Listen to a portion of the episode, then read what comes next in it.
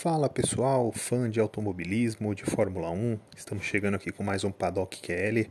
Nessa semana falamos bastante aí sobre o Grande Prêmio de Portugal, a terceira etapa do, do Campeonato Mundial de Fórmula 1, né, a vitória do Lewis Hamilton, tudo que aconteceu na corrida, também sobre o grid de largada aí, a, a formação dos pilotos, que a gente acredita ser uma geração talentosa ou não, o que, que falta, o que tem a mais, e também uma homenagem especial aí para o nosso, nosso ídolo, Ayrton Senna completou 27 anos nesse final de semana da sua partida, infelizmente. Dá o play aí e segue a gente, valeu!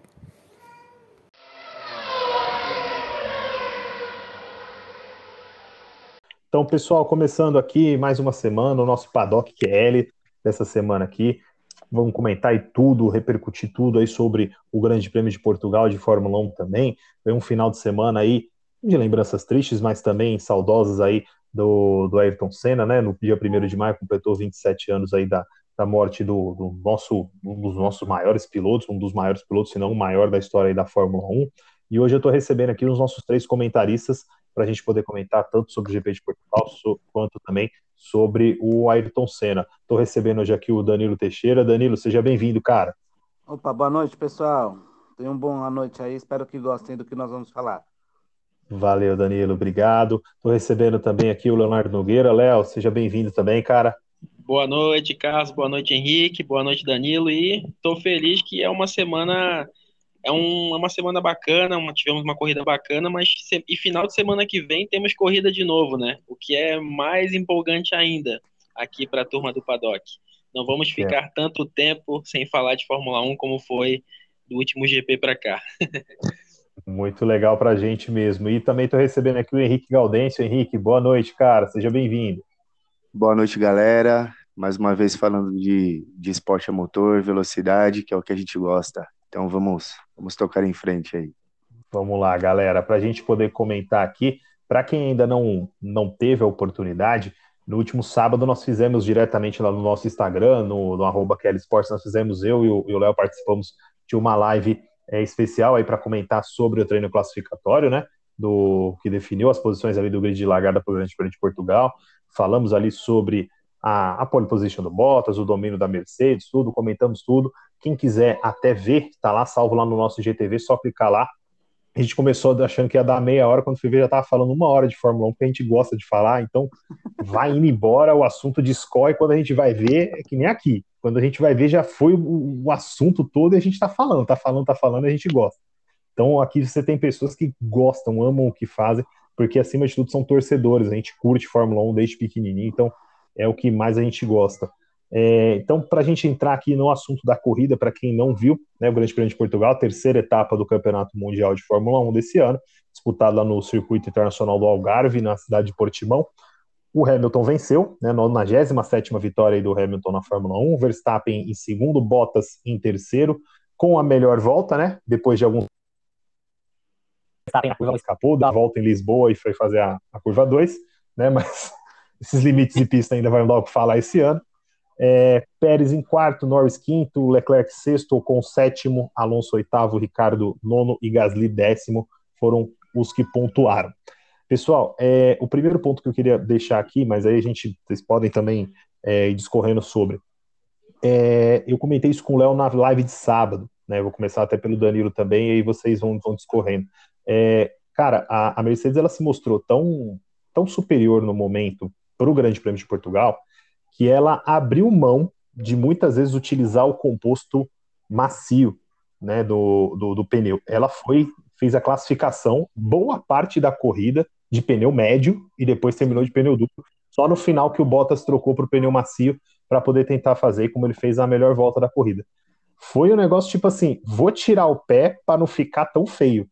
É, porque parecia muito dominante o carro da Mercedes durante todo o final de semana, mesmo com o primeiro treino livre não mostrando isso, mas depois nos outros treinos a Mercedes praticamente engolia as outras equipes, né, Danilo? É, foi bem isso mesmo. Na sexta-feira, no, nos inícios dos, dos, treinos ali, que o pessoal começou a pegar o carro, conhecer a pista, eles reclamaram bastante do tipo de pista, pelas ondulações e o vento, né? A, uhum. a impressão que deu é que eles uh, foi um jogo de marketing, podemos dizer assim. Eles estavam escondendo o jogo, né? Para na hora que do, do vamos ver, né, botar o pé no acelerador e, e sumir na frente de todo mundo. Tanto que a, foi essa a impressão que eu tive, né? Então, ah, vamos chegar quietinho, reclamando, falando que tá ruim, não fazendo um, um tempo legal na sexta-feira. No sábado já, opa, já deu uma melhorada, mas ficou. Demoraram ainda um pouco para entrar no ritmo, as, as Red Bulls estava tava, tava melhor, né? Só no Q3 que vamos com fé, né? Tanto que conseguiram ali um ritmo bom e na corrida também, né? Foi, parece que estavam no piloto automático, né? Aparentemente foi Uh, tirando a questão da largada e a relargada após o safety car, foi bem simples para eles, né? Na hora que falei assim, vamos pisar, vamos, passamos. Na hora que eu preciso do carro, o carro respondeu e aparentemente não tiveram dificuldades nenhuma, né? Fala aí, Henrique. É, na sexta-feira eu confesso que estava bem otimista com relação à disputa do Verstappen e do Hamilton, né? Mas o Bottas ele roubou a cena, né? ele acabou roubando a cena durante todo o final de semana. É, com relação ao vento, os carros da Fórmula 1 hoje eles são projetados para grudar, né, quando vem o vento. Mas como a pista da, de, de Portimão ela é bem sinuosa e, e tem essas elevações, acaba que, que a aerodinâmica cai por terra. Por isso que vocês viram muito muitos carros escorregando na sexta-feira. Claro, a pista é bem crua ainda também, né? Uhum. Porque tem eventos lá. Mas, mas quando a pista é bem sinuosa, é, como a de Interlagos também é com elevações, quando o vento bate contra o carro, ele, ele acaba saindo muito diferente, enfim.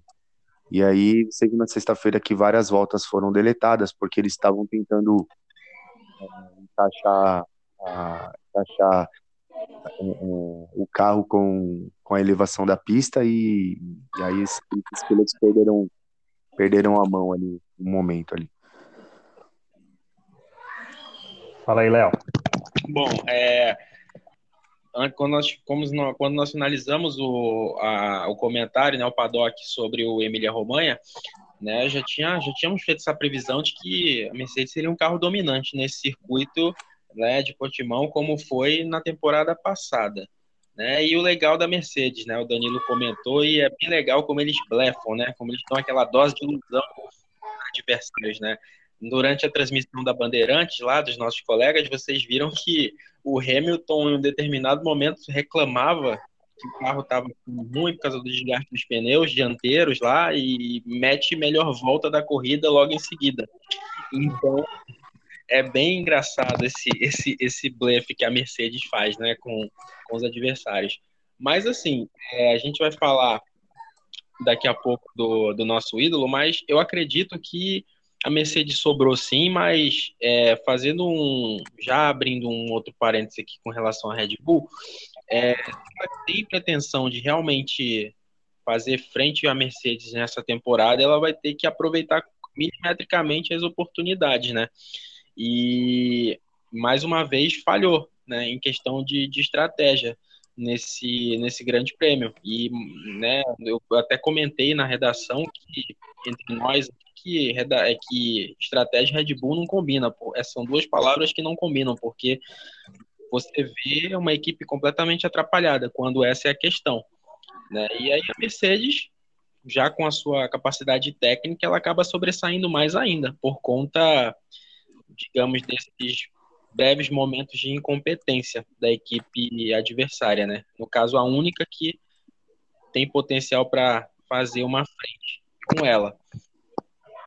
E, e, no caso, assim, até a opinião de todos vocês, é, eu até anotei aqui, que foi o que eu até coloquei também lá na, na pauta lá no nosso grupo, é, a, a, dominância do Hamilton, né? Porque um cara que chega a 97 vitórias numa Fórmula 1 que, claro, ela é diferente, todos, né, por mais que a gente tenha uma dominância em anos seguidos, mas a gente sabe da diferença que tem a Fórmula 1 na mudança que têm cada ano. É, é um cara que consegue se manter com foco ali praticamente intacto, né? É uma equipe que, que querendo ou não, trabalha para ele, né? Aquela a, a, cena que eu até comentei com o Léo durante a live, que foi constrangedora da, do box da equipe, no momento que o Bottas crava a pole position, os caras estão de braço cruzado, e mal batem palma para a volta dele. Parece que o Bottas tinha conseguido o 15 lugar e tinha é, cagado a volta inteira. Então, assim, você percebe que realmente o ambiente todo da Mercedes ele é para o Hamilton, mas ainda com tudo isso, a, a Red Bull, vocês acham que ela pode sonhar de alguma forma realmente de poder tentar conquistar alguma coisa, que seja o um Mundial de Pilotos ou o um Mundial de Construtores, que eu acredito que para ela também já seria um, um, bom papel, e aí é que entra a questão da estratégia, do que ela acabou fazendo com o Pérez, né? Esse final de semana não dá nem pro, pro Horner, nem pro, pro Marco ficar bravo com o Pérez, porque o Pérez seguiu a risca tudo que pediram para que eles fizessem, né? Para que ele fizesse na pista, e acabou não, não rolando de novo. Então, a, a, Red Bull pode ser que ela perca pontos preciosos nesse momento para ela mesma, né? Nem para a Mercedes, no caso, né?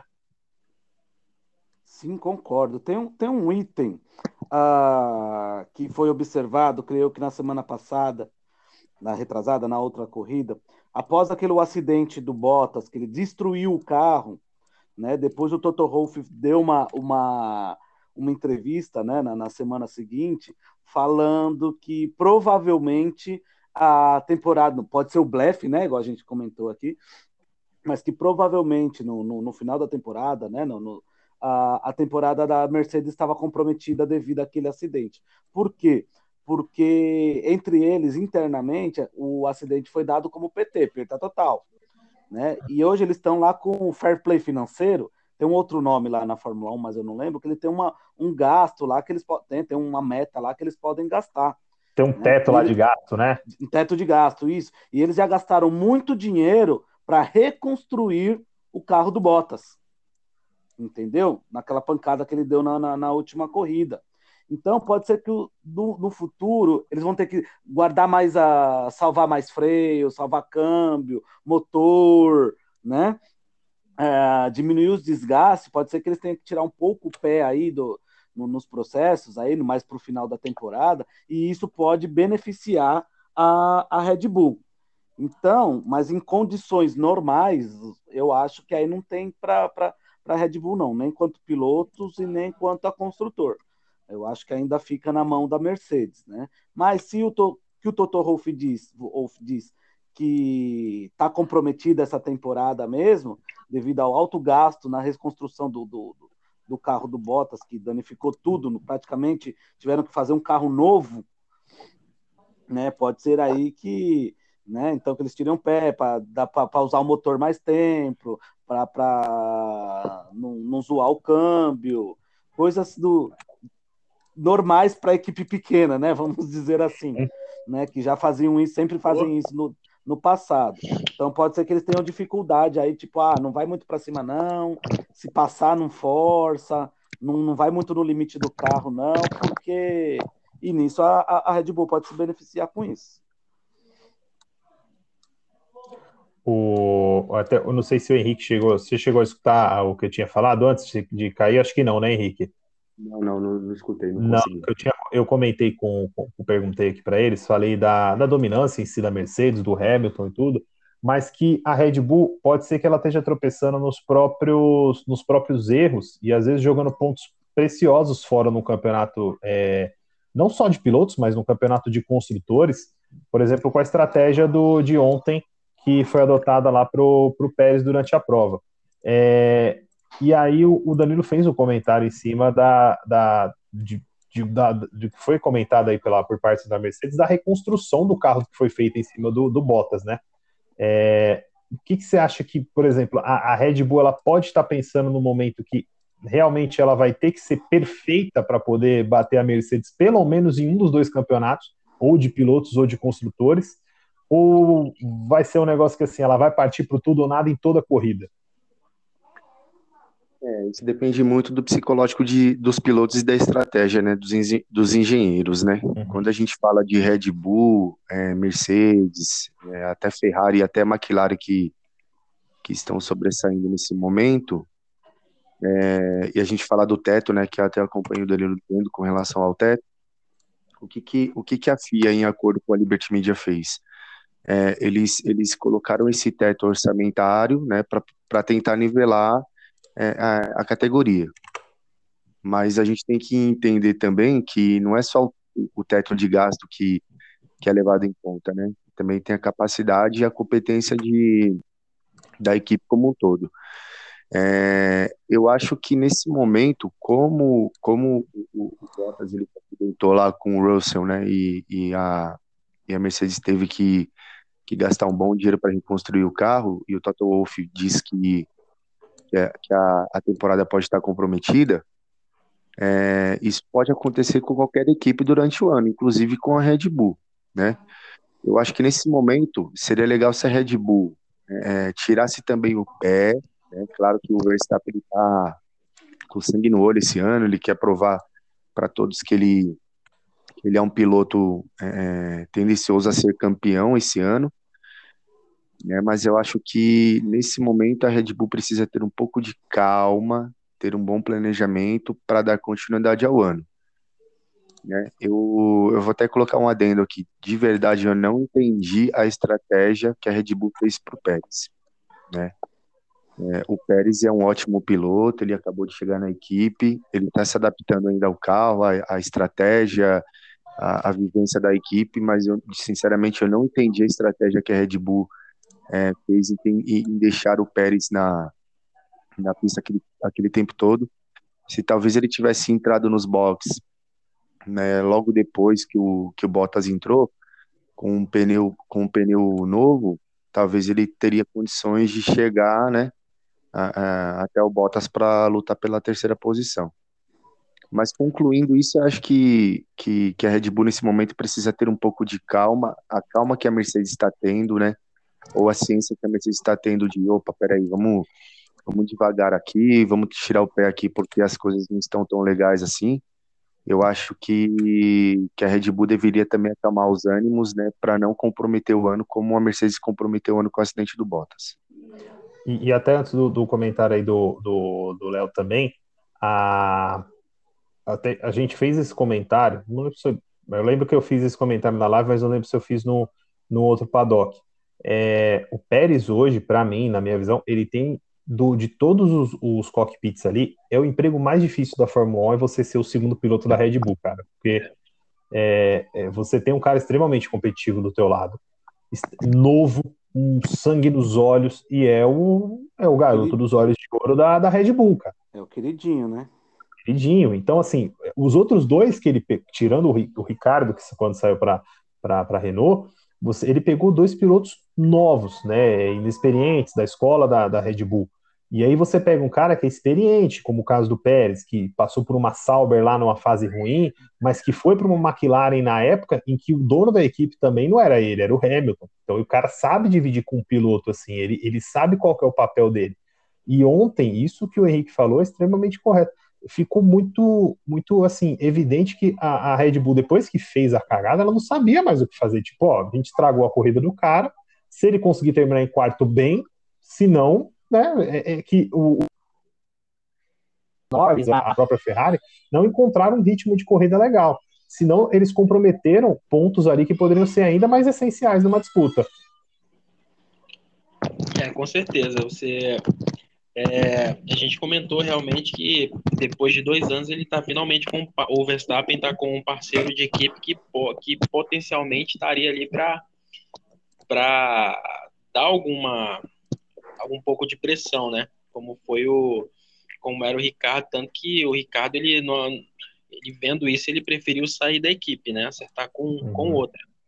Mas assim, é diante do que vocês falaram aí, eu acredito que se a se a Red Bull é, souber é, de fato fazer uma estra fazer estratégia de corrida decente, que a gente sabe que ela não sabe fazer isso, já tem um bom tempo que ela que ela peca né, nessa questão de estratégia, ela já deixou escapar corridas aí por conta disso.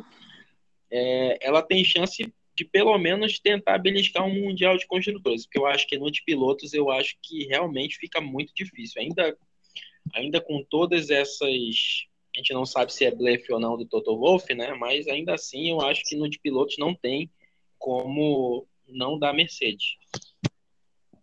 É, e hoje, se você for ver a, a, classificação, a gente tem a Mercedes com 101, a Red Bull com 83, a McLaren 53, a Ferrari tem 42, a Alpine tem 13, a AlphaTauri tem 9 e a Aston Martin tem 5. Né? As outras três, a Haas, a Williams e a Alfa Romeo ainda não pontuaram no e, ano. E, e, só uma ressalva, né? Você falou, né? A gente não, não fez, a gente a gente está acelerando aqui livremente, vamos colocar assim, né? A gente tem que destacar o desempenho da Alpine, né? Nesse final de semana, que que não começou a temporada, mas que nas últimas duas corridas tem mostrado evolução, né?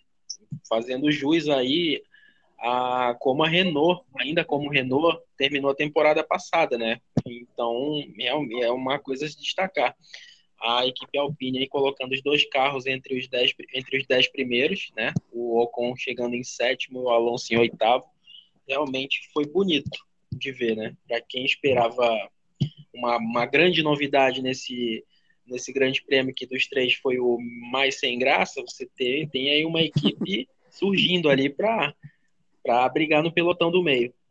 E, e, até dentro disso que você falou aí da, da Alpine também, é, eu queria poder comentar, eu quero, na verdade, comentar com vocês sobre isso, que talvez nos últimos anos, é, com, esse, com esse grid que nós temos de pilotos hoje, é, eu, eu acho que talvez seja um dos melhores grids que nós temos, mesmo com a presença de Nikita Mazepin. Ah, né? É, é, eu não sei de vocês, mas assim, eu pego aqui a classificação do campeonato de, de, pilotos, o Hamilton hoje é o líder com 69, o Verstappen com 61. O terceiro colocado é o Lando Norris com 37, né? E o quarto é o Bottas 32, o Leclerc com 28, Pérez 22, aí Ricardo 16, Sainz com 14, Ocon com 8 e Gasly com 7. É, até para poder também colocar aqui o Henrique, que teve uma quedinha na internet aqui e voltou, é, eu acho que essa temporada 2021 certamente é uma das melhores dos últimos anos em termos de grid. Eu acho que de qualidade de pilotos que a gente tem, é, mesmo com, com, um ou outro que a gente discorde, que tipo, ó, o cara precisa melhorar, ou não sabemos muito bem exatamente o que o cara está fazendo na Fórmula 1, mas é, no geral, no âmbito geral, a gente tem uma temporada muito interessante, sempre com pilotos é, extremamente talentosos em carros muito bons. Exemplo, por exemplo, de ontem. A, a, a corrida que o Ocon faz pela Alpine, ela é digna de piloto do dia, né? Que acabou um prêmio com o Pérez. Mas o Ocon tem um desempenho, ele tem uma ultrapassagem que ele faz por fora, eu esqueci de quem agora. É, lindíssima, cara, naquela primeira curva ali que dá uma tangente ali, que você só vai frear no final da segunda. Se eu, se eu, não, me, se eu não me engano, Carlos, foi contra, foi em cima do Ricardo, essa ultrapassagem por fora. É, cara, é, é, eu acho que assim, tem uma ótima qualidade, tanto de pilotos que é, tiveram antigamente no, no, no, no grid voltaram agora, como com alguns que estão estreando. O próprio Mick Schumacher, ontem mesmo a bordo da Haas, ele, ele consegue já mostrar que ele vai entregar muito mais para a Haas do que o próprio Mazepin, né? Sim, verdade. Né? Uh, tanto que uh, ele brigou ali com o Latifi no final, né? Andou uhum. ali de igual, não é grande coisa, mas para uma, uma equipe, como sabe, dois novatos, uma equipe sem dinheiro, que já falou que não vai investir este ano no carro para fazer o carro do, que vai mudar tudo, né? O carro do ano que vem. E tá brigando ali de igual para igual com a, com a Williams, né? Uh, que tem lá o Russell, né? Que é o, o a, a, bola da vez do futuro aí, né? A grande promessa do futuro. Eu achei que está sendo um, um, uh, uma boa estreia aí do, do, do Mick Schumacher, né? Tipo, uh, ah, para tentar apagar um pouco aí a não, não ficar à sombra do pai, né? Que acho que esse sobrenome é um sobrenome muito pesado, né? Eu acho que de repente, se ele tivesse qualquer outro nome, acho que seria até mais fácil para ele, né? Os holofotes seria uh, menos em cima dele, acho que até ele conseguiria uh, desenvolver mais. Né? Eu acho que a pressão em cima dele é muito grande devido ao nome. E eu acho que ele está correspondendo sim. E, e, a gente até comentou na live, né, Carlos, que ele já está parece estar tá bem adaptado, está se adaptando bem à Fórmula 1, né? Você vê que no, no, no, nos treinos de sexta-feira ele andou bem, né? Ele andou ali em 15 e você falou de grid, e você vê pilotos novos que estão amadurecendo muito rapidamente, né? Se você pega o Lando Norris na, nas três temporadas que ele tem de Fórmula 1, é, pegando as três primeiras corridas, você vê que em 2019 ele fez só oito pontos nas três primeiras. Na temporada passada ele já fez 26 e agora ele está com 37. Então você vê como que os, os, os pilotos que chegam na Fórmula 1 debutando assim, você vê que eles estão amadurecendo muito rápido. Isso é muito legal para a categoria, com certeza. Vai sempre auxiliando isso daí. E, e Henrique, dentro desses pilotos novos aí, você acredita também que é uma geração muito bacana que a gente tem hoje no grid aí, em termos até para o futuro da Fórmula 1 também? É, eu, eu confesso que eu vou ser meio crítico com relação a pilotos novos, tá? Pode falar, cara, sem problema. É, eu até peço desculpa se, se eu desagradar. Não, pô, Pi, caiu aqui, ó. Não, a gente não deu ele, não. Ele vai, ele vai voltar aqui para ele dar o opinião dele. É importante. Os caras vão achar que deu. Pipocou. Não, vão... não, não, tá internet Cadu, Cadu derrubou o cara, Cadu. Vem não. Tá rodando, Henrique tá rodando. Rodou, rodou, rodou. Vai voltar aqui para dar, pra dar a opinião dele, porque a gente aqui é, é, é democrático. Foi o que eu falei. Tem que ouvir. Não, tô curioso por ver essa crítica também, pô. Porque como, eu, como a gente até, eu até comentei na live sábado, tirando, para mim, tirando é, o, o Mazepin e o Giovinazzi, né, que eu ainda tenho lá as minhas, as minhas, as minhas ressalvas, até o Latifi, eu acho que ele nem é tão culpado do que ele é. Talvez ele esteja muito mais é, imaturo para um carro de Fórmula 1 do que ele era. Já melhorou do que era no passado. Brigando com o Russell, pô, essa corrida. É, mas assim, é, talvez seja um. É, é, é, inimaginável. Tipo, o Danilo que tá há mais tempo aí, que acompanha mais tempo a Fórmula 1, cara, é inimaginável você pensar no, em dois pilotos muito jovens inclusive um piloto canadense dirigindo uma Williams, cara. É um negócio. Eu acho, eu acho que o que está beneficiando isso foi de uns, podemos dizer aí, uns, uns cinco, seis anos para cá, essa questão da GP2, né? Ou a Fórmula 2, que era GP2, virou Fórmula 2. O povo não sabe que nome que dá para né, andar no mesmo uhum. parque da Fórmula 1, até as Sim. mesmas equipes, as escolas de, de piloto, né? Parcerias desde a GP3 até a Fórmula 1, porque antigamente tinha lá a Fórmula 2, mas eles corriam Fórmula 3 inglesa, Fórmula 3 brasileira, cada um Fórmula 3 latina, cada um no, no seu canto, e aí tipo, tinha que ter os olheiros, os empresários olhando, ah, aquele moleque é bom aqui, aquele moleque é bom ali, e ia pensando, hoje está todo mundo. Então, os circuitos são semelhantes, os carros são semelhantes, tem, lógico, as características um de outro, mas acho que isso ajuda muito ao, ao piloto conhecer o que, que é o mundo do, do automobilismo. Né? Então, ele já vai acompanhando, uh, vai passando por etapas né, dentro do próprio parque né, da, da, da Fórmula 1, né, de clima, né? entrevista. Né? De... E aí que eu acho é. que no, no, no, quando eles chegam na, na, na, na Fórmula 1, eles já sabem mais ou menos o que tem que ser feito, entendeu? Já passaram pela escola né, pela universidade. Agora chegou no mercado de trabalho e vamos trabalhar. Lógico, tem todo o processo de adaptação, tudo. Tem hum. uns que não sei, que acho que né, passou direto assim, né? O pai pagou e passou de ano direto, né? Direto. não, passa, não ficou nem de recuperação, porque o pai pagou, que aí apanha quando chega no mercado de trabalho, né? Exatamente. Mas se você pegar aí toda essa, essa geração aí dos, dos três, quatro últimos anos, que apareceu de novo, é uma safra muito grande e muito boa, porque sempre aparecia um ou outro, era, ou era o campeão da GP2 só, então você pegar lá desde a época do, do, do Hamilton, quando surgiu, há quantos anos? 12 anos atrás, é isso? Não lembro. Isso, 12, 13 por aí. 12 anos atrás, ah, era só o, era só o, o, o, o Hamilton e mais um. E era todo o, os veteranos lá. Depois surgia o Vettel, só mais um, que também veio de, e aí só o Verstappen, e, sabe? Era sempre um que aparecia, dois que aparecia. Aí um que aparecia, né? Igual como teve o. Puta, até esqueci o nome do, do menino, do brasileiro. Não foi o Lucas de Graça? Não. Ah, tinha o Felipe Nasser também, né? O Felipe Nasser também. Puta, apareceu, mas uf, sumiu. Oi? Esse daí, pra mim, foi injustiçado um pouco ele lá, mas tudo bem. Sim, sim.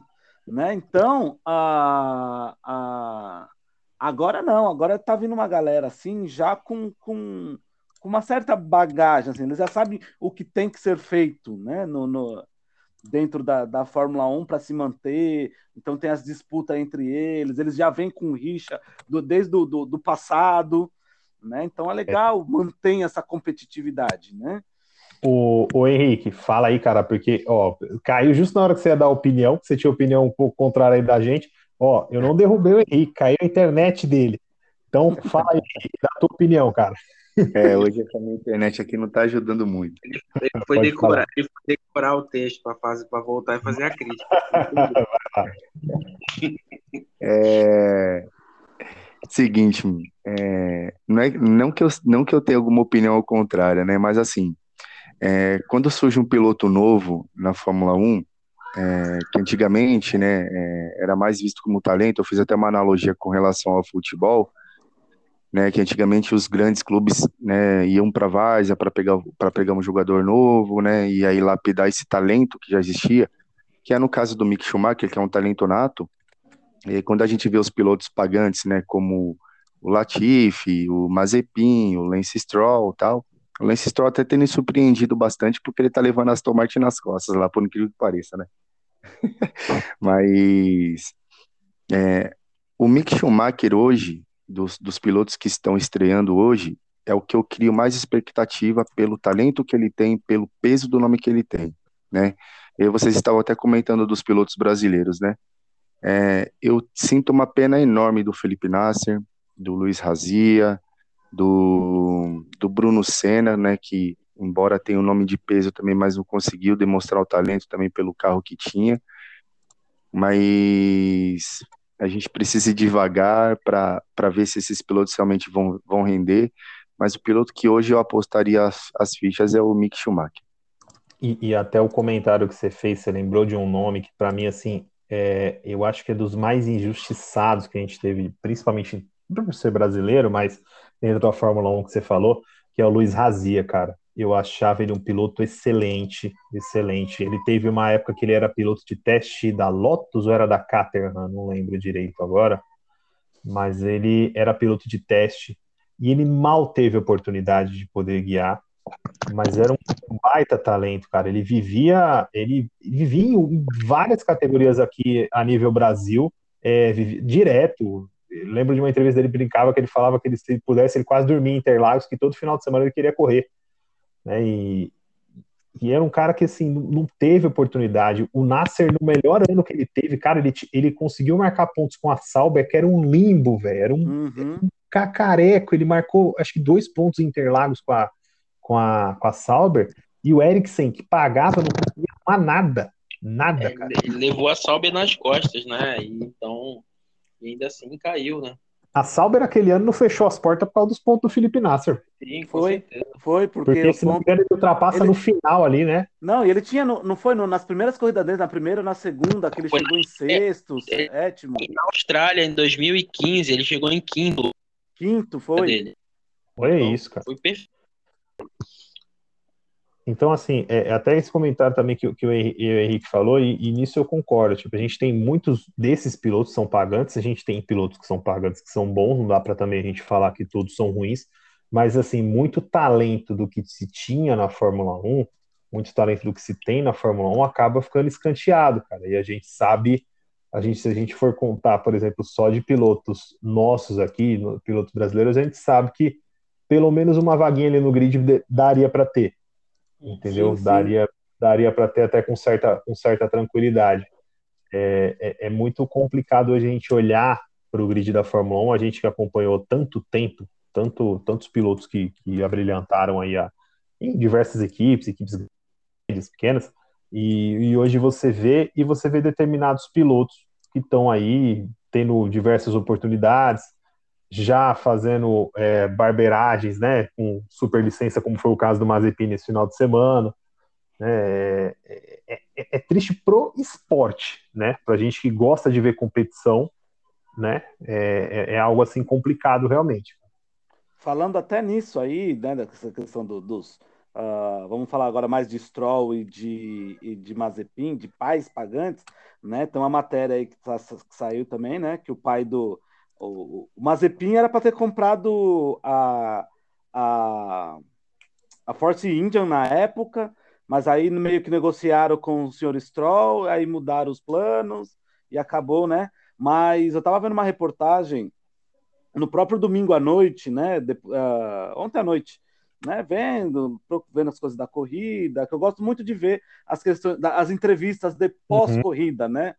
Né? Então eu sempre dou uma procurada, por, putz, o que, que aconteceu com o Ricardo? Por que, que ele foi mal mal no treino e depois foi muito bem na bom, corrida? O que, que acontece? E aí eu tava lendo o, a questão do Vettel, né? Que o Vettel deu um, um apavoro no Stroll essa semana, né? Esse final de semana. Né? Chegou no Q3. Foi. E aí, aí que vem, né? A reportagem era, era gringa, hum, e aí é, era uma discussão que a gente teve na outra semana lá, o que estava acontecendo com o Vettel, né? Então, e nessa reportagem eles falam, não, os carros são diferentes. Todo investimento é para o carro do Stroll. Eles têm carros diferentes. Né? E aí chegou, chegou o, o pack de atualização, eles atualizaram o carro do, do, do Stroll, Stroll, né? Pegaram as coisas, botaram no carro do Vettel, só que as novas atualizações não deram certo.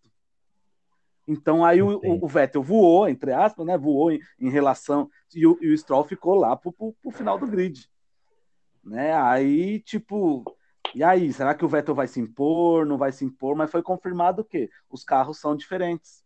Né? Então, todo o dinheiro de investimento que o pai do, do Stroll coloca, ó, é para o carro do meu filho. O resto vocês se viram aí. agora é... sim, é complicado, hein, velho? Aí precisa ver agora como que é lá o, o questão contratual, se o Vettel vai né, se mexer, é, vai falar alguma coisa, aceitar. A gente, você a agora está só viu, interessado no dinheiro. Foi uma das primeiras notícias do sábado, né, Carlos? Essa questão que do também. que a gente viu lá. Logo antes do treino já estavam já estavam comentando sobre essa questão, né? Desse mistério da, da, da, da, da Aston Martin, o que, que acontecia. E está previsto que agora para a Espanha as atualizações cheguem, né, pro, pro, pro carro do Vettel também. Pelo menos foi também? o que falaram. Então, não, a gente não sabe se é verdade, mas foi, foi noticiado que, a, que agora na Espanha chegaria a atualização. Então. Agora você imagina, né, Danilo, Léo, Henrique, o pessoal que, que acompanha aqui o nosso programa. Como é que fica a cabeça de um piloto tetracampeão do mundo, como é o caso do Vettel, é, buscando readquirir toda a sua confiança, vai para uma Ai. equipe dessa e na terceira corrida tu já descobre que tá tendo sacanagem. Pois Pô, é. É complicado, né? Ah, Pô, eu saí de uma para vir para outra e é a mesma coisa. Para crescer. Eu saí, de, pra... eu saí de uma que era o antro da sacanagem, né? Ah, é. não. Ferrari só funciona tudo errado. Vamos lá, né? Vamos dar um jeito. Pô, chega aqui a primeira, primeira puxada de tapete é logo em mim. Uhum. É, ah, vou, vou ajudar a criar um carro novo. Vamos desenvolver um carro. Vamos, vamos, crescer junto. Não, você fala, a gente faz no carro do outro. Você fala, a gente faz no carro do outro. Vamos ajudar a desenvolver um carro do outro junto, tá bem é. pequenininho. Entendeu? É. Olha, eu, desculpa falar, mas eu vou, eu vou fazer uma comparação. Quando, quando o Barrichello estava na Ferrari, 2002, 2003, que a Ferrari dominava, e era muito engraçado, cara, porque aquilo era muito explícito, né? Muitas vezes o Barrichello, pô, o Barrichello foi um dos melhores acertadores de carro que eu já vi na Fórmula 1 na história. Sensacional. Um acertador de carro como o Barrichello foi, acho que a Fórmula 1 dificilmente terá. E, e aí era engraçado que o Barrichello voava na, na sexta, no, no treino livre de sábado, chegava na classificação, o carro que o Barrichello tinha acertado ia para quem? Schumacher. É, só, tudo bem, era, era, era um carro espetacular e assim, dominava. E aí era muito cômodo para o Barrichello aceitar esse tipo de condição, claro, né, por ser contratado da Ferrari, as pessoas precisam entender que contrato é contrato, ele era funcionário, ele tem que aceitar, né, entre aspas. Mas você, putz, de novo naquele Você imagina, cara. Toda vez, mas né? Tem, mas tem voltou? até entrevista, voltou. Ah, tá, então, só, só para terminar. E, e aí, só que assim, o Barrichello sujeitava porque ele sabia que o segundo lugar estava garantido. Agora, você vê isso numa equipe que já caiu de produção, que está lá atrás. e aí eles fazem uma sacanagem dessa, ao invés de lutar para que os dois carros né, é, avancem, os, é, como, é como os nossos colegas lá falaram, né? São caminhos opostos, né? Você vê a Alpine que está aí evoluindo lá atrás, era, que era o que era uma das grandes expectativas para a temporada. É, a, é. a, famosa Mercedes B, né? Mercedes B, a Mercedes Pink. O, o, o... Mercedes verdinha. Mercedes então, verde. O Danilo ia, ia, ia eu, eu, eu, aposto mais na Williams do que na Aston Martin agora. Não vou falar de. Você falou da Williams, cara. É um negócio. É o... Tem que falar de Williams, né? Eu não posso ficar sem falar da Williams. Mas, tipo, você vê aí que, mais uma vez, não deu em nada, né? Não, é, não, não teve pontos e tal. E surgiu um comentário interessante durante a corrida lá que eu acho que queria saber assim, o que, que, que, vocês acham da questão assim, você vê que a Williams notoriamente ela tá com um carro bem, melhorzinho, né? Ela é um é. vê que é um carro que evoluiu. A partir do momento que você vê que o Latifi vai para um Q2, você vê que é um carro que evoluiu. Mas assim, é, eu acho que a Williams podia agora pensar, né? Tem aquela questão que você não tem aquela questão que você não pode mexer, né, na configuração do carro para a corrida depois da classificação, né? Para classificação, não pode mexer. Então, a Williams devia, acho que podia começar a pensar em fazer um ajuste melhorzinho para a corrida, né? Em vez de ficar focando só em classificação, que talvez pudesse dar um pouco mais de esperança para quem quem está esperando eu, esses pontinhos aí. Eu, quando vi na, na transmissão esse comentário, se não me engano, foi até o Reginaldo Leme que falou. Eu concordo totalmente, cara. A Williams precisa acertar o carro para aguentar a corrida toda e arrumar um bom ritmo, cara. Ela ficar acertando o carro para classificação, para tentar chegar no Q3, é bonito, é. Mas vai partir na primeira acelerada, a primeira curva que der, vai perder 5, 6 posições numa tacada só. E aí não vai ter ritmo para buscar depois, cara. Ah, o negócio da Williams é, é tentar ir, ir, ali na, na, na manha, né? Não Voltar. enxergam isso, né, cara?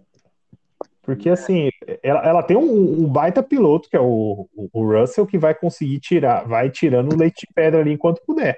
Agora, não dá para você ter um carro na classificação, aí você tem, bate aí na regra do parque fechado, na hora que você chega para a corrida, meu Deus do céu, cara, é um Deus nos acuda. Vai lá assim, né? Comprovado que um carro.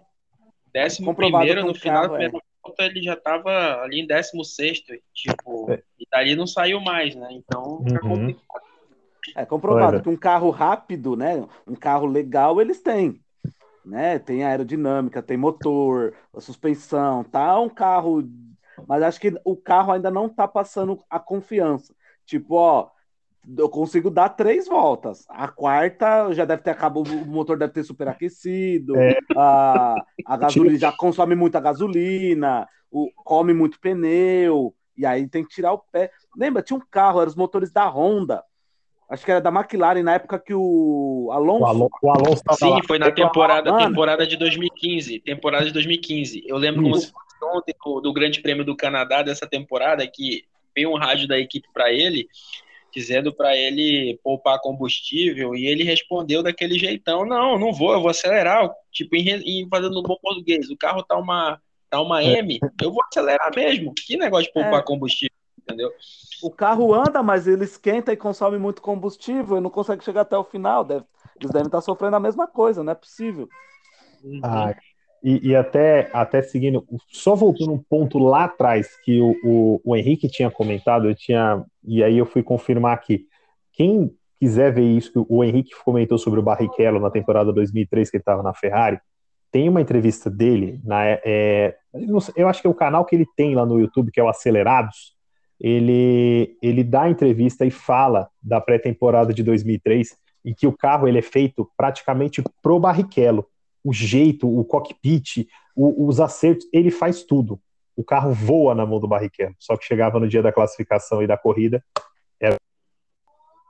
cara, era um negócio assim, é, é, revoltante. Você vê, você vê a revolta na cara do, do Rubinho. Tipo, é, são coisas que, que eu acho que daqui, por exemplo, uns 5, 10 anos, a gente vai ouvir não do mesmo jeito, mas a gente às vezes vai escutar umas coisinhas do Bottas, a gente vai escutar umas coisinhas Entendeu? Deixa só, deixa só aposentar. Entendeu? deixa só aposentar. É, deixa eu só aposentar que vocês vão ver eu soltar, eu soltar a minha voz.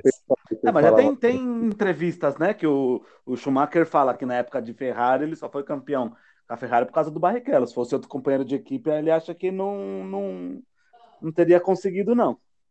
Até o ponto do que eu, Até o ponto que eu falei com o Léo. Ah, se fosse o Ed Irvine. É. A gente trocou o nome dele nada. Lembramos. Com relação a Ferrari Barrichello. É, Fala aí, 2003, escutei, fala disso. Em 2003 eu assisti a primeira, a primeira corrida de Fórmula 1 em Interlagos, né? Ah, E eu fiquei no S do Senna. Naquela corrida, o Schumacher largou em primeiro, o Montoya em segundo e o Barrichello em oitavo. Na quarta volta, o Barrichello estava passando o. Não, na quinta volta, o Barrichello estava passando o Schumacher no, no final da reta oposta. Duas voltas depois, o Barrichello parou na entrada do Laranjinha e a Ferrari ligou pane seca. Aonde uma equipe de ponta ia deixar um carro largar sem gasolina? cara, é uma das coisas mais ridículas que eu já vi na vida. E é o que a Ferrari já fez coisa ridícula. hein? Já é. Fora, fora as centenas de problema hidráulico que ele tinha. Ah, né? é. Não, toda Não. vez que tava na frente era problema hidráulico. Não, o grande, Incrível. grande prêmio do Brasil era, era sinônimo de problema hidráulico. Ele não acabava um, velho. Incrível, velho, incrível. Cara, esse de 2003 é, era, era difícil. E se, e se você pegar ali 2003, tomara que o Henrique consiga voltar até pra gente comentar isso. Ele passa o Schumacher e ele consegue. Oh, ainda bem que o Henrique voltou. Ô Henrique, a gente estava aqui comentando, né, que era impressionante como a Ferrari do Rubinho, principalmente o Grande Prêmio do Brasil, vivia com problema hidráulico, era um problema atrás do outro, e, e ele consegue sair de oitavo para primeiro ali nessas primeiras cinco voltas, passando o Schumacher, e antes ele passa o Montoya, lembrando que a Williams de 2003 era um foguete, velho. Coitado, um que motor saudade. BMW. Aquele motor BMW era uma bala, velho. Ai, que saudade. Era um canhão. Tanto que eu acho que a, a volta recorde de Interlagos é do Montoya com essa, com essa Williams, né? Acho que é, isso mesmo, acho É, que é. e dez. Ou é, ou é a 2003 ou é 2004, não lembro agora. É, um e Mas dez. é- 2004. É 2004. Quanto que é a volta, ô Henrique? Tem que pesquisar. um e dez baixo. 10 É, baixos. Jesus Cristo, cara. Meu Deus do céu. Nossa, até arrepia a alma lembrando desse motor. Saudade dessa Williams, saudade. E Galera. gritava, viu? E gritava, hein? Nossa, o motor do, o motor do Montoya e do, do Schumacher, claro que era, era mistura de gasolina, né? Mas o motor do Schumacher e do Montoya naquela época eram era os que mais gritavam. Era bonito, né, cara? Você até um, um, um board daqueles carros era, um, era é muito sensacional. Nossa senhora. Cara, era, era demais. E por falar até na saudade do que a gente tá, para a gente partir também para a parte final também do nosso programa, a gente não tem como deixar de passar, de comentar, né? Final de semana, 1 de maio, infelizmente a gente completou aí 27 anos que partiu certamente um dos ma- nossos maiores ídolos aí, o Ayrton Senna da Silva, piloto de Fórmula 1, tricampeão do mundo, de corridas memoráveis, de, de tantas lembranças para todos nós, né? E aí, o que eu trouxe para a gente tem, dar uma comentada aqui e, e ajudar também a passar um pouco dessa, dessa saudade que sempre bate nesse primeiro de maio. É, qual que vocês acham que foi assim, o principal legado que o Senna conseguiu deixar para a Fórmula 1? Que ele conseguiu deixar não somente nas pistas, os títulos dele, mas para tudo, né? Para quem acompanha a Fórmula 1, para os pilotos de hoje. Porque você vê pilotos, por exemplo, como eu já ouvi falar, eu já vi, né? Ele mesmo falar, o próprio Leclerc falar, um piloto que nasceu em 97, falar que tem o Senna como referência, o cara tinha morrido três anos antes, né? Então, é, até, até onde vai esse legado do, do Ayrton, galera? Vou, vou começar pelo Henrique. Pode falar, Henrique. É, eu acho que o principal legado que o, que o Senna deixou para a Fórmula 1 foi o preparo mental e o preparo físico. O Senna foi o primeiro piloto da Fórmula 1 a se preparar psicologicamente e fisicamente antes das, das corridas. É, ele foi o primeiro a levar um fisioterapeuta, ele foi o primeiro a levar um preparador físico, ele foi um dos primeiros a fazer um trabalho psicológico antes de, de entrar no cockpit. Eu acho que esse é o principal legado que, que o Senna deixou para a Fórmula 1. Ele realmente fez com que o piloto virasse um atleta, né, cara? Exatamente. Exatamente. Pode falar aí, Léo. Pois é, exatamente. Essa observação é bem, bem, bem, bem importante, né? Hoje o, hoje o piloto de Fórmula 1 ele é visto como um atleta, né? Até um, né? Muita gente ainda não, muita gente não tinha essa visão, né? De que tem até uma entrevista do, do Felipe Massa, não sei se vocês já assistiram, é, num programa do, do Sport TV, que ele, que ele justamente fala, né? Da questão do, do preparo físico, do dos pilotos e tal, né? Que aí você tira a dúvida que se o, se o piloto de Fórmula 1 é um atleta ou não, você tem que assistir aquilo ali para você ver como que é a preparação. Mas assim, é, além disso, você vê nessa nossa era de informação, cara, você ter acesso com uma certa qualidade a, a esses conteúdos, né, de, de, de pilotos de, de épocas anteriores, você acaba pegando influência, né, da questão, até da questão do, do modo de direção, a gente comentou, né, da questão é, do, do ser arrojado no, numa corrida, né, você vê que tem pilotos hoje que herdaram isso, né, e que tem ele como referência, por conta do jeito que ele guiava.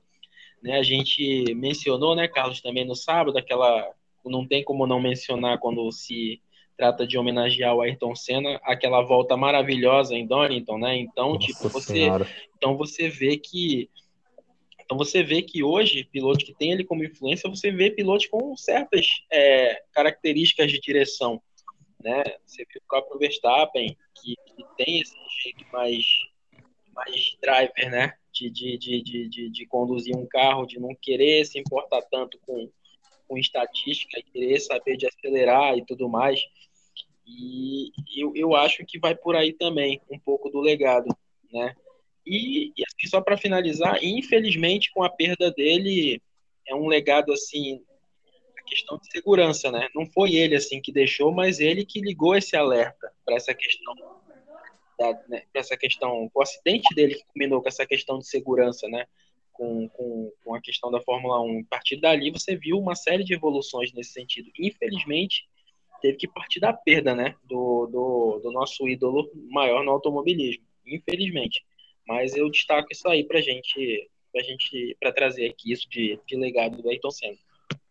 Danilo, o que, que você destaca aí, velho? Um outro, além de tudo isso que, que, é, que vocês falaram, creio que a principal seja, né, o piloto mudar a questão do piloto mecânico para piloto atleta, a questão do Senna, você vê vários, em Suzuka ele com carro normal, em Interlagos ele com o Galvão Bueno, ele estudava as pistas, ele sabia qual velocidade eu tinha que estar, em qual marcha, uh, qual a rotação do motor, uh, porque na época né, era tudo manual, né?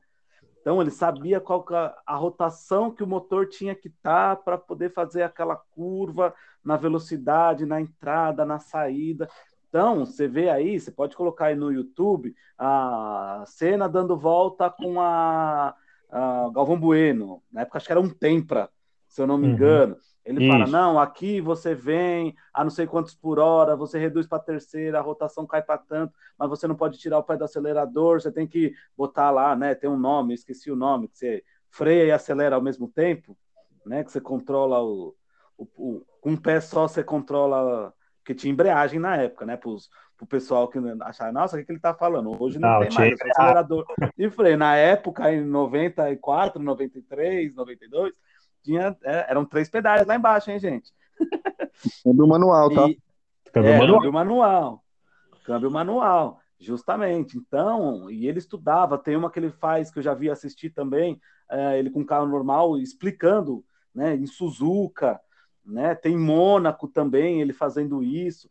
Então, ele sabia, assim, ó, a, a, a, na cabeça ele tinha na, dentro da cabeça o trajeto que ele tinha que fazer, a rotação. E assim, e hoje, todos esses dados está dentro do volante, ali no painel no volante. Antes não tinha isso. Então, ou seja, ele estudava a pista, ele sabia o que tinha que ser feito.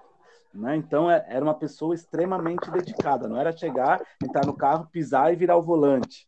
Né? Ele sabia o porquê que estava fazendo determinada ação dentro do carro e o que o carro respondia para ele nisso. Tanto que a pista lá da, da que ele larga em sexto e vai para primeiro na primeira volta na chuva, né? Donington Park. Donington Park, isso.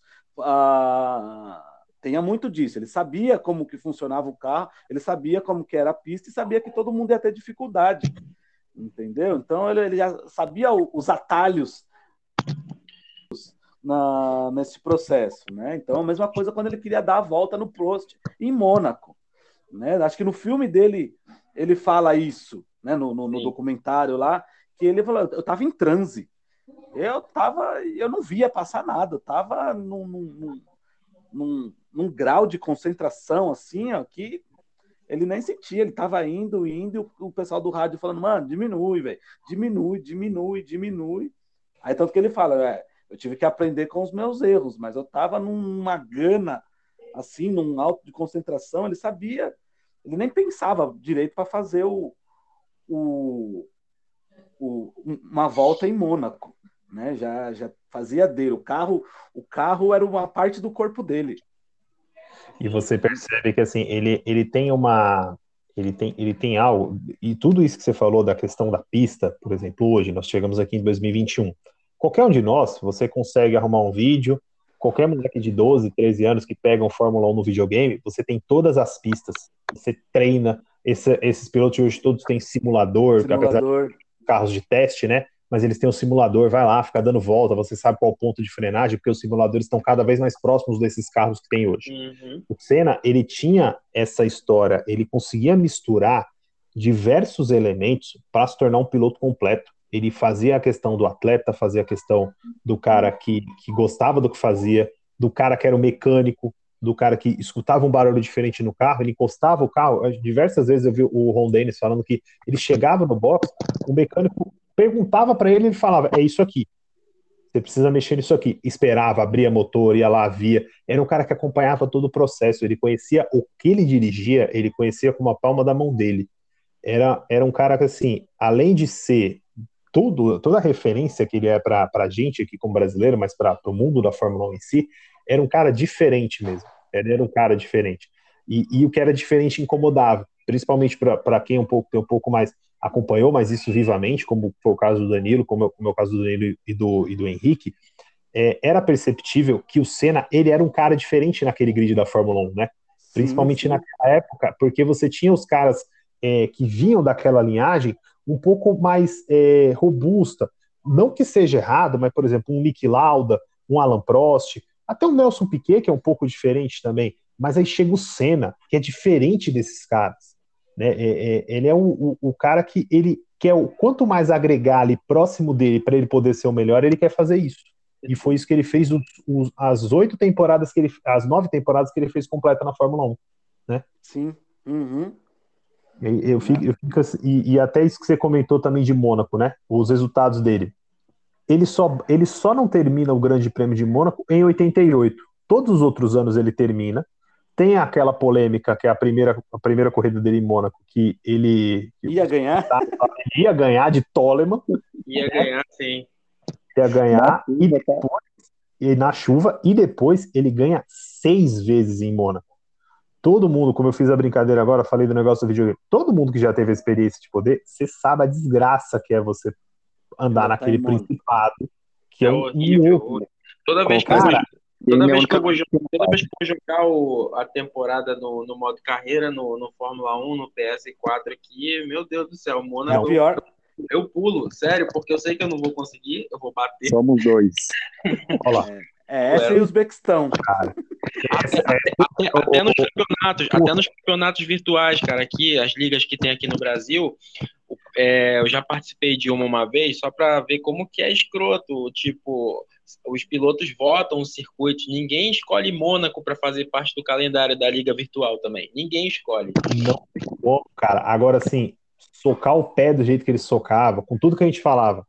Carro que tinha, é, às vezes, não tem o controle eletrônico que tem hoje. Câmbio manual, embreagem, chuva, sol às vezes de rachar, 78 Tração. voltas de tração, 78 voltas naquele circuito, naquele principado apertado entra no túnel escuro, sai tudo claro na cara. Cara, ele fazia monstruosidade. Era um negócio assim impressionante. E, e até comentando da parte que eu falei para vocês do legado, né? Eu não sei até onde ele podia ir, mas eu tenho certeza que ele ia muito longe, cara. Porque Sim. era um cara assim, que gostava principalmente do que fazia. Eu acho que era o básico de tudo. O Senna gostava de ser piloto de Fórmula 1 e até para quem acompanha, vocês acompanham muito mais, mas eu depois fui ver em documentários falava principalmente naquele cena de 93 que pegou a McLaren ali já na, no primeiro ano da Ford, era um piloto diferente. Era um piloto já mais amadurecido e que sabia o que podia fazer. Então, que nem 93, ele já não tinha o melhor carro do grid, né? No disparado a Williams era melhor. Mas mesmo assim, ele faz o possível consegue cinco vitórias na temporada e termina em segundo no campeonato. E sabia aonde conseguiria essas cinco vitórias. Isso. Né? Exatamente. É... É, eu sei que é duro falar desse assunto, né? Mas infelizmente a gente precisa falar com relação à morte do, do Ayrton Senna. E um tempo atrás eu acabei assistindo a um vídeo, né? Porque eu não, eu não até um tempo atrás eu não conseguia entender o porquê que o Senna morreu, o que aconteceu, né? Uhum. Mas existiam, existiam várias teorias, até um, algumas teorias esdrúxulas, né? Que o pessoal acabou publicando no YouTube. Mas eu assisti um vídeo que ele que ele, ele explica de uma forma que eu nunca tinha visto. Se vocês pegarem é, é, a corrida no final de semana, o final de semana inteiro foi tenebroso, né? O Barrichello voou com o carro na sexta-feira, o Roland Ratzenberg morreu no sábado. Foi um, foi um final de semana macabro, né? Foi. Mas é, em 93, é, em 93, é, é, a Willis ainda estava com aquela, com aquela suspensão, suspensão ativa. ativa. Acho eu, eu assisti esse vídeo aí. Isso, então, tava com suspensão eletrônica tal, enfim. Aí a, a FIA acabou banindo, né? E aí o Flávio Briatore, com toda a sua influência na, na época da Fórmula 1, acabou fazendo com que a Benetton usasse a suspensão ativa, mas que passasse batido pela FIA. Ok. Se vocês pegarem a, a corrida, né, depois da largada, que foi uma largada também super tenebrosa, né? Aconteceu aquele acidente. E aí, quando eles relargam, é, quando eles relargam, se vocês pararem para analisar, é, o carro da Williams, né, tanto o Senna quanto o Demon Hill, sempre que eles passam na Tamburello, o carro dá uma rabiada. E ele tá meio que. Ele dá uma trepidada, dá pra ver isso de longe. Dá uma trepidada. É verdade, cara. É tenebroso aquilo. Exatamente. E aí a Benetton a conseguia passar tranquilamente, porque como usava suspensão eletrônica, então era mapeado para para passar ali naquela ondulação. Mas como o carro da Williams estava duro, né, por conta da, da, sem a suspensão ativa, o carro ele dá uma rabiada, dá uma trepidada sempre que ele passa pela tamburelo. E aí no momento em que ele passa pela tamburelo e ele perde a frente do carro, porque o carro dá uma, uma leve decolada, é a hora que ele perde a frente. Então não foi um erro de projeto do carro, não foi um erro do piloto, não existe, não existe nenhuma daquelas teorias é, idiotas Nossa, que pensaram. No vídeo. No, no, no, na reportagem, né, né, que explica esse, esse caso do, do. Porque, assim, como eles tiraram, teve que modificar a questão da suspensão, para o carro ter mais aderência, a, a pressão do pneu era menor. E aí, como teve a bandeira amarela e o, e o carro então, assim, com a pressão, com a pressão do pneu menor, o carro já ficou mais baixo. O pneu estava meio, podemos dizer assim, né, na, na, na palavra a do chulo, que o pneu estava meio murcho. Então, o carro já, por isso que ele batia. E na hora que teve a, a bandeira amarela, que eles começaram, acho que deu umas duas, três voltas ah, na bandeira amarela, o pneu, o pneu esfriou. Então, a pressão do pneu diminuiu ainda mais. Aí o carro estava batendo no chão. E aí, com a ondulação da pista, na hora que entra, né, o que o Henrique falou, na hora que, que, ele, que eles aceleram, que vai ganha velocidade e pega as ondulações da, da pista, aí o carro começa a bater o, embaixo, é como se fosse, se fosse água aquaplanando, né? Mas na verdade não, o carro batia ali no o assoalho no chão, o pneu perdia a sustentação e dançava, né? Aí pode virar volante para um lado, virar volante para o outro, o carro vai reto. Né? Então Exatamente. falou que teve um dos principais motivos né? Foi a questão da suspensão e o, e o pneu é, murcho, né? Assim, a pressão do pneu menor. Aí, como esfriou o pneu devido à bandeira amarela, ele ficou mais murcho e o assoalho começou a bater no, no, no, no chão. E aí, naquela pressão de relargada, vamos acelerar, e, e aí, né? O destino fez o serviço dele. Infelizmente, cara. Mas é, é, é, essa explicação que o, que o Henrique deu agora, eu não tinha visto ainda. Eu não tinha visto. Tem uma já... câmera do carro do, do Schumacher, que ele tá vindo atrás, que na hora que você vê assim, ó, uma pá de sa... faísca saindo na frente. Aí ele é, passa reto na, na tramburela e ele. É, mas eu não tinha visto também essa, essa explicação que o Henrique deu, que você também complementou aí. Eu tava muito preso naquela naquela explicação da, do rompimento da coluna de direção lá. barra... Foi, uhum. é, muito preso nisso, mas é muito legal esse. Não, eu vou, eu vou, dar, eu vou dar uma olhada, mas muito legal, cara. Porque assim, a gente às vezes não repara num, num, detalhe, né? um detalhe que faz toda a diferença, né? Para um carro de Fórmula 1, a, a, distância que fica do chão, o quanto bate, o pneu, como o próprio Danilo falou. Assim, é, é, é e, e, e, e, aquele especial que, que transmitiram dos, dos, quando fez 20 anos a morte do Senna, tem um jornalista, é, acho que ele é britânico, que ele conta que o Damon Hill reclamou muito mesmo, que na tamburela o carro batia muito no, no chão, entendeu? Então só, só, só enfatiza ainda mais aí o que os nossos colegas falaram. É, gente, é, infelizmente hoje a gente Uma só pode é, lamentar essa fatalidade, mas é aquilo que a gente comentou.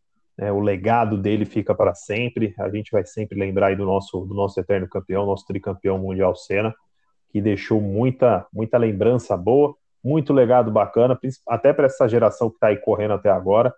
Então, o cara, posso... para quem não tem ideia, é uma referência. Pode falar aí, Danilo.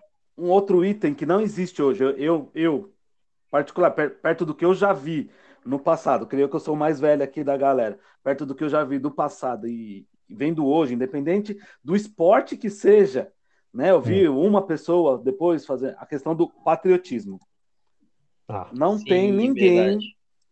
que eleve a bandeira do Brasil, fale coisas boas, do, por mais que não tenha tanta, né? Mas que já que é para mostrar, fazer propaganda, eu vou fazer propaganda boa do meu país. Não tem pessoa que levanta a bandeira, fala eu sou brasileiro, do jeito que ele fazia quando ganhava a bandeirinha lá na, independente do país que ele estava, levantava a bandeira do Brasil, tinha orgulho de falar que é brasileiro. Hoje não tem que eu conheço, assim, que eu vejo na televisão, na mídia, não tem nenhum atleta assim de nível mundial, né, jogador de futebol que, né, que, que, que levante essa essa bandeira assim de tipo eu sou brasileiro, não ele né, abraçava posso... a causa, né? Ele abraçava é, realmente é... a causa. E hoje, se você for ver até, você comentou, Danilo, do negócio da, da, de fazer isso, na Fórmula 1 depois você não tem ninguém assim, né? Você não tem é. um cara que, tipo, o cara não importa a equipe. Por exemplo, eu tenho certeza, ele passando da McLaren para Williams, caso tivesse uma vitória, ele faria o mesmo gesto, né? Continuaria. É, é, é um cara que, acima de tudo, antes dele ser Williams, McLaren, Toleman, Lotus, ele era brasileiro, cara. Ele era um piloto brasileiro e tinha orgulho de ser. Era um negócio assim que realmente a identificação era, era imediata, cara. É só de, é. só de, de, você, de você perceber que muitas vezes, para muitas pessoas na mídia, né, a, a gente às vezes esquece que o Nelson Piquet também é tricampeão mundial de Fórmula 1. Né? Sim. E uma, uma das coisas mais tocantes desse final de semana, de, de Imola 94, né, foi a questão que ele, a questão depois da morte do Ratzenberger, né, eu não sei, eu acho que vocês sabem disso, né? A questão de que ele estava pretendendo fazer homenagem para o Ratzenberger, né? Ele, ele pediu uma bandeira da Áustria para alguém e disse que iria ganhar a corrida e iria fazer uma homenagem para o Ratzenberger, né? Então, assim, tinha esse lado muito humano dele. Ele era aquele cara que se preocupava muito com, com a categoria também, com os colegas de, de ofício ali, né? Então, isso é uma outra marca dele, essa questão de, de humanidade. É, diz, dizem até que naquela reunião prévia que eles fazem dos pilotos, ele não queria que acontecesse. Ele não queria, é, por, porque de acordo com a lei Eles da Itália lá... preocupado com a segurança. É, não, é assim, tem um outro, tem um outro porém, né? De acordo com a lei da, da Itália lá, quando tem um acidente, algum caso de morte em algum evento, o evento tem que ser parado na hora. Uhum. Na hora. E aí eles só foram dar meio que a notícia da, da, da, da morte do Ratzenberg, efetivamente, assim, ó, não foi no, na próprio, no próprio sábado, que foi o dia do treino. Não, ele tá no hospital, tá indo, enrolaram para falar. Entendeu? Ah, Você aí sabia tanto que, que ele ia. É, tanto que a notícia que foi dada foi: morreu no hospital, ele saiu do, do autódromo vivo.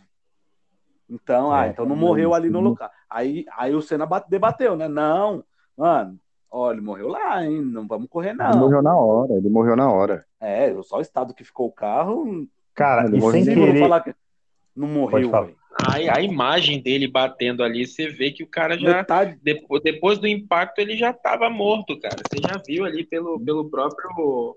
Metade pelo... do corpo dele tava para fora do carro, que o carro tava destruído a cabeça dele toda ali molenga já, então é. morto já.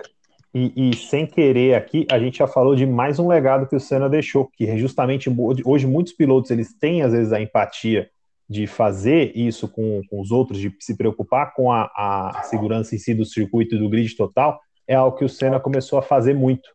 Né? É algo que vem lá, a gente sabe do, do, da história também, é algo que vem lá do Lauda, o Nick Lauda fazia muito isso, era o cara que era até chamado de diferentão também, mas o Senna trouxe muito isso de ter o cuidado, e hoje você tem boa parte do grid, tipo, ó, em condições de segurança para a gente poder correr, por isso que a Fórmula 1 melhorou muito. Eu não né, me recordo a pista. Questão. Eu não me recordo a pista, é, mas teve uma corrida que o Senna teve um acidente, o Senna estava se aproximando, ele parou o carro, desceu para tirar o piloto ajudar, de dentro do é. carro. É 93 Cara, isso, é. agora eu esqueci o piloto que é, mas tem isso mesmo. É, é, sensacional. Ele, ele era um piloto fora da curva em todos os sentidos, né? Em todos os sentidos. Dava carona ele, quando alguém batia. Ele levou, é. ele levou, ele levou a humanidade para a categoria, foi isso. Ele levou a humanidade para a categoria. Exatamente. Para uma categoria que é tão individual, né? Cada um por si. Verdade. E, e é. ele levou essa humanidade. É, é, muito legal tudo isso. Bom, galera, para a gente ir para a parte final aqui do nosso, do nosso paddock especial aí que a gente comentou bastante sobre o GP de Portugal, falou aí sobre o Senna. Cara, a gente já vai ter de novo aí a gasolina subindo alto no próximo final de semana, praticamente no, no GP, a quarta etapa, que para mim é o GP que é no quintal da casa da Fórmula 1, que é o Grande Prêmio da Espanha no circuito de Barcelona, né? Que engraçado, o Senna ganhou duas corridas na Espanha, mas não foi em Barcelona, foi em Jerez de la Fronteira. Uhum, né? Ele não é, chegou a ganhar em Barcelona. Né? E em Barcelona o circuito entra no calendário mais nos anos 90. Galera, um circuito que, tirando, vai, talvez os pilotos mais novos nem tanto, mas todo mundo ali conhece, tipo, de fechar o olho, o cara já sabe onde tem que fazer a curva, onde não. Vocês acham que pode ter alguma surpresa ainda ou não? Hum. Eu acho que pode, não, não, não digo surpresa, mas uh, no sentido, eu acho assim que nessa corrida agora de Portugal, eu acho que a pista em si, o modelo de pista, o modelo de clima ali, né, as ondulações, o vento, né, contribuiu bastante para que as, a nuance da corrida, né, em si. Né? Eu acho que na, na, na, na corrida de Barcelona, justamente por ser uma corrida, uma, uma pista que todo mundo já conhece, a maioria dos pilotos, os, os mecânicos sabem como tem que ser o acerto do carro, essas coisas, ali na, na, vai ser mais uma, um, um, uma prova do que será o, o, o a Fórmula 1 daqui para frente. Ali no, no, na corrida de Barcelona, né, a gente vai saber ali ao certo né, quem são os carros competitivos, a, a realidade. Né, porque teve a primeira corrida, que, né, ó, tudo novo, a segunda com chuva, né, aquele Imola lá, que a corrida de maluco, aquilo que aconteceu em Imola. Agora em Portugal, uma pista toda diferentona também. Agora a gente vai para uma pista clássica. Né? Eu acho que nessa, é. isso, nessa pista clássica aí, tradicional, né? Eu acho que é onde todo mundo vai uh, poder extrair o máximo dos carros. Entendeu? E tudo dos pilotos. Ser, tudo vai ser posto no seu lugar. Isso, bem isso mesmo. Eu acho que se tiver surpresa, vai ser ó, tipo a Alpine. Ah, então a Alpine é boa mesmo. Ah, eles vieram, putz, ó, agora o Pérez veio para ficar. Ó, o Ricardo que estava lá atrás, ó. Eu acho que esses eh, os pontos de interrogação que a gente tem ainda em questão de Aston Martin, de Alpine, quem é melhor, é, Red Bull ou, ou, Mercedes, a gente vai começar a ter essas respostas aí a, na, na, na corrida de Barcelona. Sim. Eu, eu também vou por essa pegada, né? Mas, e assim, em condições normais, eu acho muito difícil que lá na frente possa ter alguma grande surpresa, né? A não ser que haja alguma eventualidade aí bem bem grotesca durante durante a corrida, né? É o que tá o que o que é o que tá sempre sujeito a acontecer, né? Aquelas as famosas batidinhas e tudo mais. Então, a gente tem a gente não conta com isso, mas a gente sabe que, que pode acontecer, né? E assim, esperar para ver se realmente essa questão da Alpine que surpreendeu com essa evolução, se realmente vai ser isso mesmo, se de fato vai chegar esse, essas atualizações para o carro do Vettel lá na Aston Martin, ele vai poder mostrar alguma coisa, a gente vai saber se realmente é só isso ou não o problema. E, e de resto, acho que não muda tanta coisa assim não, mas repito, em condições normais, né? É, eu acho que, que tirando os é, eu acho que tirando os, os quatro da frente, né? Espero que o, que o Pérez daqui para frente se encontre na Red Bull. Eu acho que, que tirando a Aston Martin, que né, eu não sei, é uma incógnita hoje o que a Aston Martin tem como planejamento daqui para frente. É, espero que o Alonso evolua cada vez mais, que fez uma coisa surpreendente em Portimão. Né, claro que o Ocon, né, para mim, foi um dos melhores pilotos do final de semana, mas a regularidade do Alonso mostrou que ele pode evoluir mais durante esse, durante esse ano. Então, espero que, que a Alpine chegue, que a, que a McLaren mostre cada vez mais força, que a Ferrari. Ih, rapaz, caiu de novo. Para não, não, não deixar que vago o comentário do Henrique enquanto ele tenta só voltar a reconexão aqui, é, o Alonso costuma sempre se dar bem na Espanha, né? É, Vamos ver como é que ele vai. Né? É, a pista dele, né? Em casa, como ele costuma falar. Ele estava falando da Ferrari, né? A Ferrari tem que recuperar que esse, fina, esse final de corrida dela não foi muito legal, né? Lá em Portimão. Não foi né? nada então... legal. Ela che... Eu acho que se tivesse mais umas cinco voltas, era capaz das, cinco, das duas Alpine passar, cara. Sim, com certeza. Tava, tava puxado, cara, para eles. Estava uma corrida bem complicada, mas é, até, até para poder deixar aqui Pra, até porque nesse final de semana agora, né? Já no próximo final Sim. de semana a gente já tem a corrida já. E depois vamos aí esperando duas semanas que vem o Grande Prêmio de Mônaco, que faz né, uma temporada sem ter. Então a gente está tá aí na, na ânsia por ter. Né? Então, pessoal, dadas aqui as nossas considerações, né? Quero agradecer a todos vocês aí pela, pelo grande programa, pelo, pelo programa muito legal que a gente acabou fazendo aqui. É, agradecer aqui primeiro a você, Léo. Obrigado aí pela, pela live no sábado e por hoje também, cara. Obrigado. Faça as suas considerações finais aí. Cara, obrigado, é, Carlos. Obrigado, Danilo. Henrique, infelizmente caiu, né? Teve problemas é. com a sua conexão, mas é, tá muito legal, né? A gente a gente tá, tá embalando. Nós já, acho que o nosso paddock já tá em oitava marcha, né? Então, é, tá muito legal. Né? Hoje o programa foi sensacional. Acho que falar de Ayrton Senna realmente motiva todos nós brasileiros que amamos é, automobilismo, né? E assim, como falamos na live, 2021 está sendo aquela temporada que o fã da Fórmula 1 estava esperando, né? Uma temporada literalmente bem competitiva, do início ao final do grid. E então é só esperar ansiosamente por cada grande prêmio. E estar tá aqui junto de vocês para a gente estar tá fazendo os nossos comentários. E quem, quem sabe tretando em algum momento. Fala aí, Danilo. Obrigado pela sua participação, cara. Sempre ótimo. Obrigadão, pessoal, também. Uhum. Estamos sempre aí. Quero dar uma dica para o pessoal também né? Para quem curte automobilismo também, uhum. né? Acompanhar, se possível, né? A Stock Car brasileira, que é muito legal, tá muito interessante. Tem muitos pilotos de Fórmula Indy, de Fórmula 1, está bem competitiva. Começou aí faz 15 dias, né? Tivemos já algumas corridas aí, acho que foram duas Sim. corridas, né? Está bem interessante. A Fórmula E também né? Porque a Mercedes está indo para lá, tem algumas equipes da Fórmula 1 que também estão se instalando lá. É o futuro aí do automobilismo, né? Lógico, não vai acabar a Fórmula 1, né? Que é a cereja do bolo, né? Mas tem muita coisa interessante assim e diferente para você assistir que é bem divertido, né?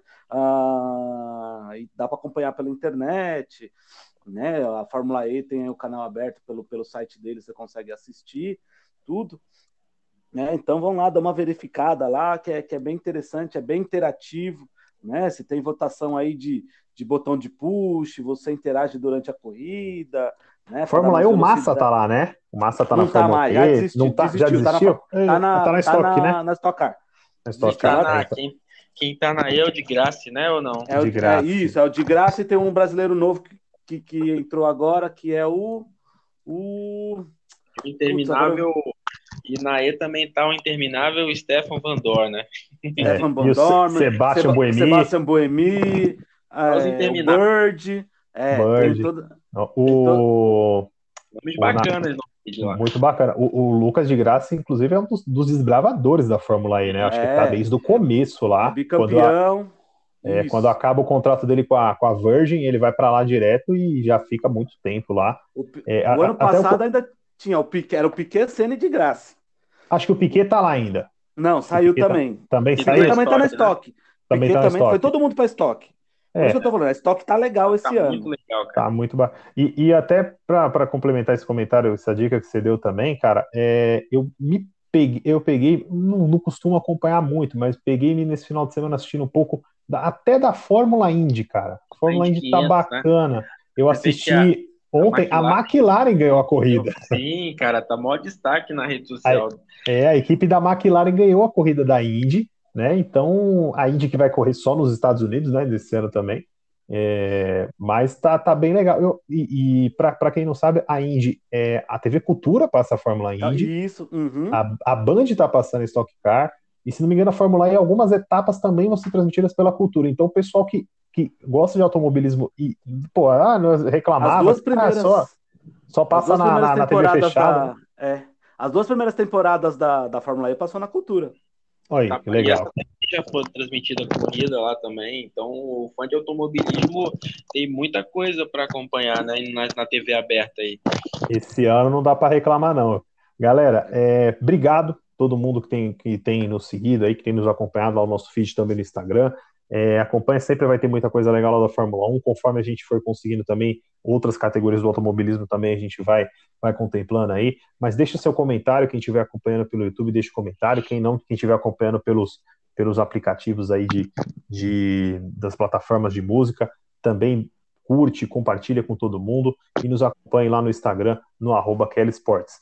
Rapaz, obrigado, muito obrigado por tudo e até a próxima, hein? Valeu. Até a próxima, boa noite. É, abraço, tchau, tchau. tchau.